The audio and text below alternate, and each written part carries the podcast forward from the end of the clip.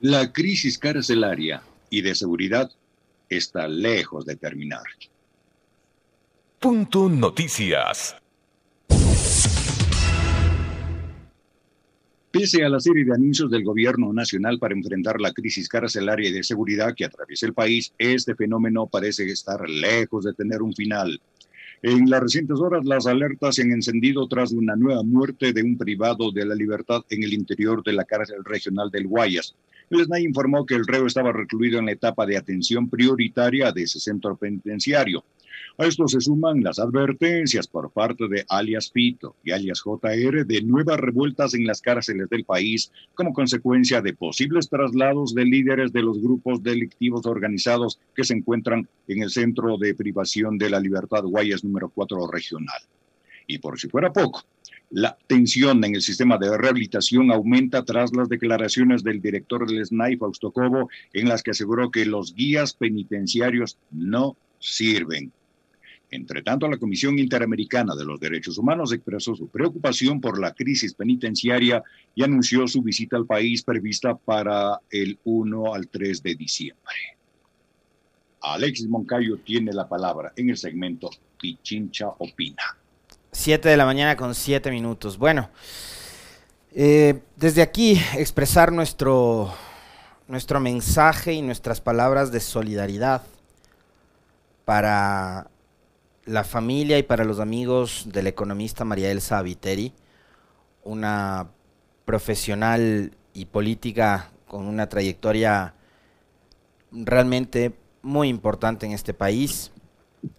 Fue ministra de Economía y de Finanzas en dos gobiernos, primero en el 2008 con Rafael Correa y después en el 2018 con Lenín Moreno. Bueno, nadie es perfecto, pero eh, nadie puede desconocer la trayectoria, la lucidez, la claridad con la que la economista María Elsa Viteri le, eh, leía la economía y leía también la política de este país. En varias ocasiones, recordarán ustedes también, y muy, muy cerca, en, la última contienda electoral, María Elsa Viteri fue muy, muy participativa, era muy militante en causas que ella creía que eran justas y asumió también ese rol como analista en temas económicos, ¿no? Hasta el final siempre estuvo ahí luchando, batallando. Habrá también quienes se consideren y sean detractores del economista María Elsa Viteri, pero creo que eso lo único que hace también es, es hablar bien de, ella, ¿no? Porque si no fuese así, eh, significaría que no habría dejado huellas.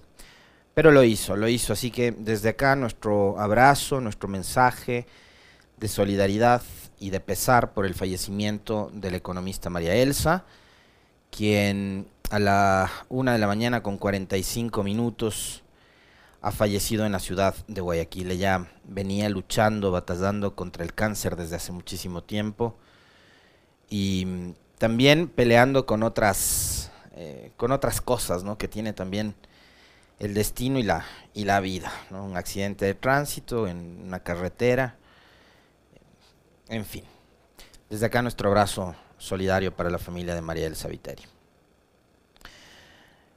Seguimos, como ha sido la tónica durante toda esta semana, hablando de la crisis, de la crisis carcelaria y de todo el coletazo que, que, ha ido dejando, ¿no? Hasta ayer, nomás en la noche, el SNAI reportaba nuevamente el haber encontrado un cuerpo sin vida de un privado de libertad, que aparentemente él decidió suicidarse, quitarse la vida, pero ya, digamos, será también materia de investigación eh, y de informes que revelen qué mismo fue lo que sucedió con esta persona.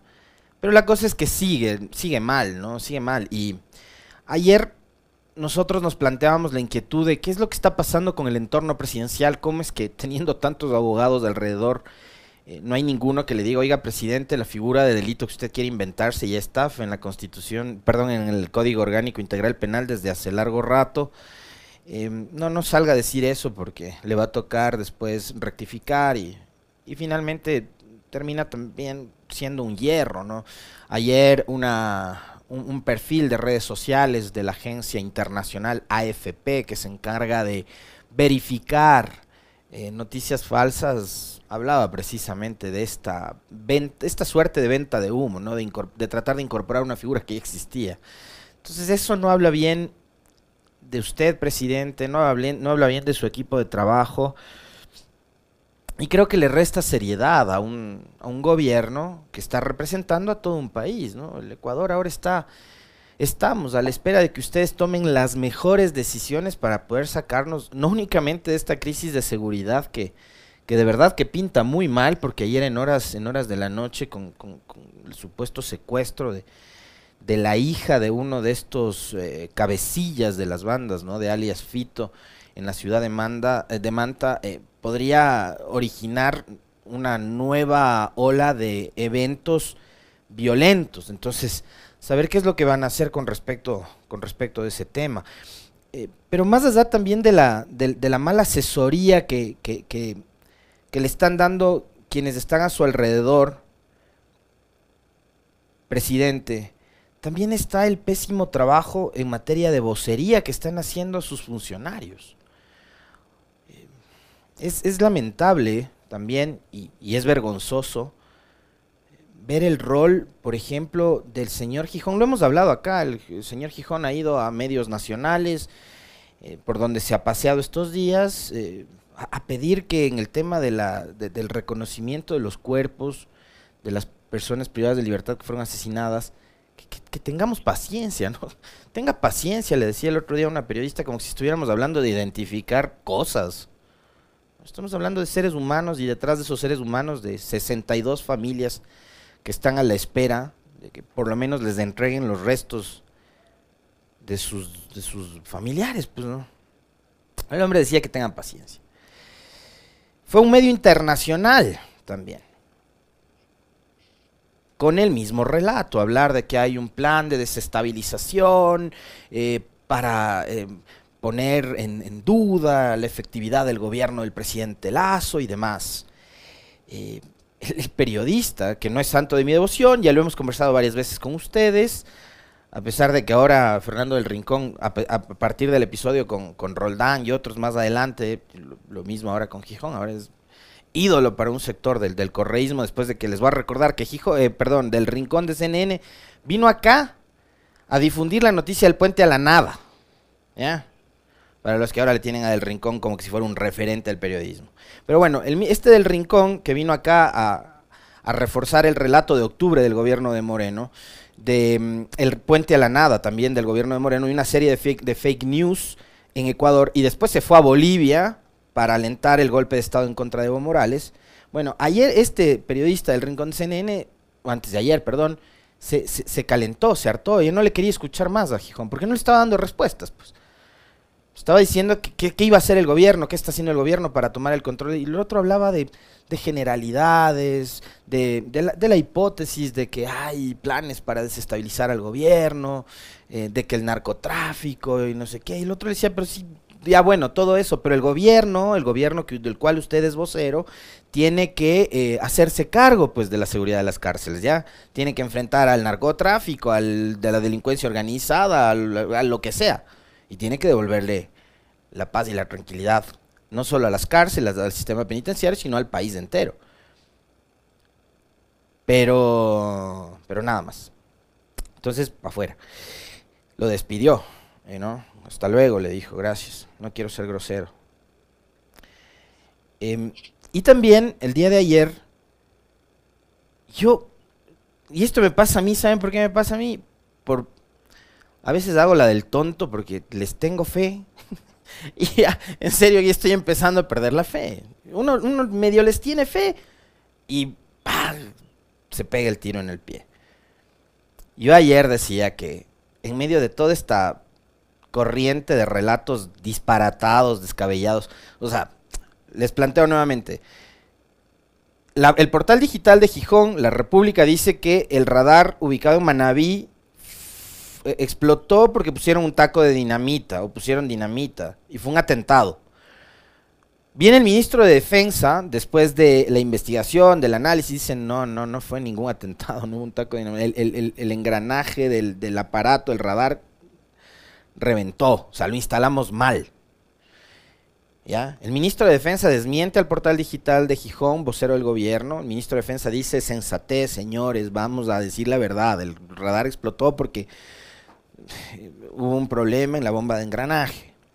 Y el presidente sale en la noche de lunes y dice, hubo un sabotaje. Entonces, créanme que ya, ya, ya uno no, no sabe ni qué creer ni a quién creer.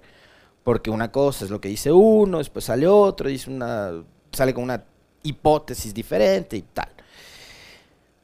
Y yo ayer decía que en medio de toda esta ola de disparates que han dicho funcionarios del gobierno, incluido el propio presidente, Fausto Cobo, director del SNAI y encargado, y director también del, del Centro de Inteligencia Estratégico CIES, manifestaba que todo este desastre, todo este caos que se ha desatado en el sistema penitenciario tiene un origen y ese origen es con la cantaleta de que es necesario recortar el tamaño del Estado para poder generarle un ahorro al Estado, ¿ya? Eliminaron durante el gobierno de Lenin Moreno el Ministerio de Justicia. Con el Ministerio de Justicia también se eliminaron y se fueron cada vez eh, tirando abajo eh, un montón de programas y de proyectos sociales les cito uno que no tiene que ver con el ámbito penitenciario, las casas de acogida para mujeres que han sido víctimas de violencia de género. Y justamente, fíjense, estamos en noviembre, mes en contra de la violencia de género, la violencia contra la mujer. Decretado así 25 de noviembre, día D, por la Organización de Naciones Unidas. Y al mismo tiempo, el, Ministerio de Justicia era el órgano encargado de dictar la política pública y de administrar los fondos necesarios para sostener el sistema de rehabilitación social. Y en ese sistema de rehabilitación social están los guías penitenciarios, guías que tenían que cumplir una etapa de capacitación, de adiestramiento, de aprendizaje, para de ahí ir a cumplir con una tarea que es de enorme responsabilidad, que es la de vigilar y de cuidar el orden dentro de los centros de rehabilitación social. Pero fíjense que hay una, encontrado una nota periodística, creo que es del 2020, de agosto del 2020. Para esto ya habían ocurrido matanzas, masacres. Recuerden que esto viene desde la época del gobierno de Moreno, que se dictaron dos decretos de, o estados de excepción que no sirvieron para nada. Y ahí uno de los medios de comunicación que estaba aliado y alineado con las tesis del oficialismo, del gobierno de Moreno, decía que las cárceles, agosto del 2020, tienen un déficit de casi el 70% de guías penitenciarios. En Ecuador un guía debe cuidar en promedio a casi 27 privados de libertad. La falta de personal y recursos complica la rehabilitación social en las 48 cárceles del Ecuador y esto, y esto obviamente tendió a agravarse una vez que el brillante gobierno de Moreno decidió eliminar el Ministerio de Justicia. ¿Con qué pretexto? Ya les digo, con la cantaleta esta de que había que recortar el tamaño del Estado. ¿Quieren cada vez menos presencia del Estado? Ahí tienen. Parte de esos resultados es tener hoy centros de privación de libertad o cárceles que están a la buena de Dios y donde no hay el suficiente número de guías penitenciarios. Pero a ese relato de la mañana, digamos, se contrapone un, una declaración del mismo coronel Fausto Cobo en un canal de televisión al que le dice esto, escuchemos, con respecto del el trabajo de los guías penitenciarios. Escúchenlo ustedes mismos. El tema del sistema de rehabilitación está colapsado. Nadie ha negado aquello. Ese cuerpo de guías penitenciarios no sirve. No sirve. Es la fuerza pública, es decir, policía y Fuerzas Armadas, la que tiene que imponer el orden y la presencia del Estado. No hay otra. No hay otra. Yo no tengo mando sobre la policía. No tengo mando sobre las Fuerzas Armadas. Y ese cuerpo de guías nos sirve para maldita la cosa. Entonces, ¿qué más nos toca? Asumir esa responsabilidad. ¿Ustedes creen que abriéndose más frentes con discursos absolutamente desatinados, disparatados e incendiarios como este, el gobierno va a alcanzar la famosa pacificación. Obviamente, esta declaración de Fausto Cobo, en la que dice que los guías penitenciarios no sirven para maldita sea la cosa, generó una respuesta. Entonces, la ASOCERPEN, Asociación Nacional de Servidores Penitenciarios Activos del Ecuador, ha generado una invitación y han colgado lo siguiente en sus redes sociales. Reciban un cordial saludo de quienes conformamos la directiva de la ASOCERPEN, Asociación Nacional de Servidores Penitenciarios Activos del Ecuador. La presente tiene como objeto em, invitar a todos los compañeros que se sientan indignados por las declaraciones dadas en Teleamazonas por el director del SNAI, coronel en servicio pasivo Fausto Cobo, a partir de una denuncia, eh, a partir de la denuncia legal por el delito de odio, perdón, a participar de la denuncia legal por el delito de odio Hoy, 18 de noviembre del 2021, en la Fiscalía Provincial del Estado, ubicada en las calles Roca y Amazonas de esta ciudad de Quito a las 9 horas. Les esperamos. Recuerda que la unión hace la fuerza. La Asocerpen les invita a todos los guías que se sientan indignados por las declaraciones de Cobo a que participen de una denuncia legal por el delito de odio. ¿Ya? Entonces, ¿cómo creen ustedes que se deben sentir en este momento los guías penitenciarios con el mensaje del coronel Cobo. ¿Mm? Indignados, ¿no es cierto? Entonces los señores le van a poner una denuncia. El gobierno, gracias a estas brillantes vocerías que tiene, como la de Cobo y como la de Gijón, lo que hace es abrirse más frentes. Pero aquí hay un tema adicional. Yo les planteaba esto relacionado con cada vez menos presencia del Estado tiene como consecuencia esto. O tiene como consecuencia que a usted la licencia de conducir le entreguen en seis meses, en nueve meses, en tres meses, etcétera, cuando antes la entregaban en 30 minutos. O que para sacar la cédula ya no se demore 15 minutos como antes, sino que se demore todo el día. Esas cosas pasan cuando usted reduce el tamaño del Estado, con la cantaleta de que hay el gasto innecesario, el Estado obeso y no sé qué. Bueno, tenemos peores servicios, malos servicios o simplemente no hay servicios públicos. Así, así pasa. Esta nota del 2020 recoge declaraciones del comandante general de policía de entonces, Patricio Carrillo, quien aclaraba que la seguridad de las cárceles no es competencia de la policía, y lo mismo expresaba la ministra de Gobierno, María Paula Romo, en ese entonces. Entonces se desmarcaban de las responsabilidades, sobre todo por las más de 50 muertes desde 2019. Estamos hablando de esta nota de agosto del 2020, ¿no es cierto? Carrillo explica que la tendencia en todo el mundo son cárceles pequeñas y sin policías. Quienes trabajan allí son profesionales especializados en la rehabilitación social. Totalmente de acuerdo. El tema es que desmontaron todo el aparato estatal a partir de la eliminación del Ministerio de Justicia, crearon este organismo que es la SNAI, que no sabemos para qué mismo funciona, ni siquiera sabemos cuál es el presupuesto con el que cuentan. Y si no tienen una eh, organización y una estrategia y además la plata necesaria como para poder poner recursos, em, difícilmente lo que pretendan hacer eh, y lo que pretendan, eh, digamos, imponer como política, capaz, digamos, y, no termina sirviendo, ¿no? Porque vemos que no hay una, hoja de ruta. Y yo sí quiero hacerme eco nuevamente de lo que dijo ayer en este espacio en las entrevistas de André Benavides. O sea, y lo hemos comentado también nosotros acá, vimos que íbamos por la misma línea de la sensatez. Esto no se soluciona con paños de agua tibia. O sea, estuvo lindísima la toma suya, Coronel Cobo entrando subido en una barredora a la cárcel. Estaba muy bien. Em, pero eso es para el show. ¿Y de ahí en adelante qué? ¿Cuál va a ser la política pública de seguridad para garantizar el orden eh, y que no se repita este tipo de caos en las cárceles y en los centros de privación de libertad en el Ecuador? Se necesita una política pública.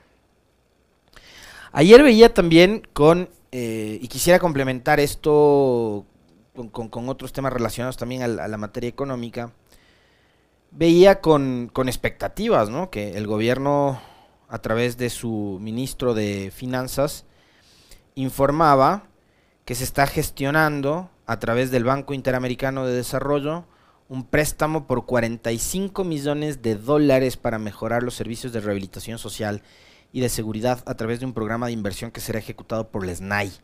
El gobierno del presidente Guillermo Lazo, dice el, comunicado del Ministerio de Economía y Finanzas, se encuentra trabajando para dar solución a la situación de las cárceles del país y con este objetivo ha priorizado la entrega de los recursos necesarios. Es así que el Ministerio de Finanzas está gestionando con el Banco Interamericano de Desarrollo un préstamo por 45 millones para mejorar los servicios de rehabilitación social y de seguridad a través de un programa de inversión que será ejecutado por el Servicio Nacional de Atención Integral a Personas Adultas. Muy bien, ahora sabemos que están gestionando un crédito. Además, se han asignado al momento desde el presupuesto general del Estado más de 10 millones de dólares para atender la emergencia carcelaria de acuerdo a los requerimientos realizados por las entidades correspondientes. La distribución y destino de los recursos se encuentran detallados en el siguiente cuadro y ahí lo, detallan, ¿no? 8 millones 800 mil dólares irán al SNAI para el mantenimiento de los edificios y obras civiles. Obviamente les toca refaccionar todo lo que destruyeron eh, los privados de libertad durante el amotinamiento del viernes anterior. Adquisición de equipos, materiales para el control y vigilancia. Qué bien. Justo lo que decíamos entre ayer y antes de ayer, ¿no? Qué bien. 1.200.000 a la Policía Nacional para dotación de combustible, mantenimiento de repuestos y accesorios, porque resulta que la policía no tenía ni siquiera plata para la, ni siquiera tenía gasolina para salir a patrullar y 57.500 dólares para el Servicio Nacional de Medicina Legal y Ciencias Forenses para repuestos y accesorios del parque automotor para trasladar al personal médico forense a la ciudad de Guayaquil y demás cubrir gastos de viajes. Que bueno, el tema es eh, cuándo van a llegar esos 45 millones que piden al BID, ¿no? Pero al menos esta sí eran cosas que, el país necesitaba saber de primera mano antes que lanzar esa eh, cortina de humo de la tipificación del delito por autoría de dominio, de organización y no sé qué, que existía. ¿no?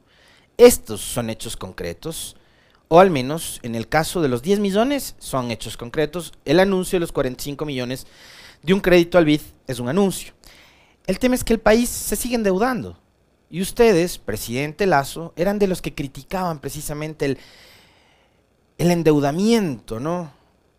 del país. Y ustedes siguen todavía recurriendo a los organismos multilaterales a pedir créditos, cuando tenemos un petróleo con precios que superan los 80 dólares, y tenemos que en áreas sociales como la educación, por ejemplo, ustedes han planteado unos recortes increíbles a los presupuestos. Entonces la pregunta es, ¿a dónde se está yendo la plata? ¿Mm? Y por último, Quiero comentar esto brevísimo nada más, saliéndonos del tema carcelario para venir a Quito. Esta, ciudad de Quito franciscana, esta ciudad de Quito que, ahora es hermosa, ¿no? Desde que Yunda dejó de ser alcalde, esta ciudad es divina, me encantan. Ya no siento yo los baches en las calles, ¿no? Me da igual, porque Yunda no es alcalde. Parece que eso era lo único que les interesaba, ¿no? Las calles de Quito están hechas pedazos por donde ustedes vayan y yo no he visto en lo que va de la administración del señor Guarderas, que es otro, otra autoridad que no quiere venir acá, no sé por qué, qué mala cara visto si aquí nosotros estamos siempre de buen humor. De paso, públicamente le invito al alcalde que venga a conversar con nosotros para que nos cuente cómo es que se va a gastar más de 2 millones de dólares en las fiestas de diciembre. ¿Ah? Cuando las calles de la ciudad están completamente destruidas. Y yo no he visto en lo que va de su alcaldía, que le ha devuelto la dignidad a Quito. ¿ah? No he visto una sola cuadrilla de obras públicas del municipio bachando las calles. Pero todavía hablar de un plan de pavimentación total de la ciudad. Pero ahora tenemos un comité, una comisión de la ciudad, conformada, ¿saben por quiénes? Por los que le ayudaron a Guarderas a llegar a la alcaldía. Ahí no está usted, no estoy yo, ahí no está ningún presidente de barrio. Están las cámaras, en la comisión de la ciudad.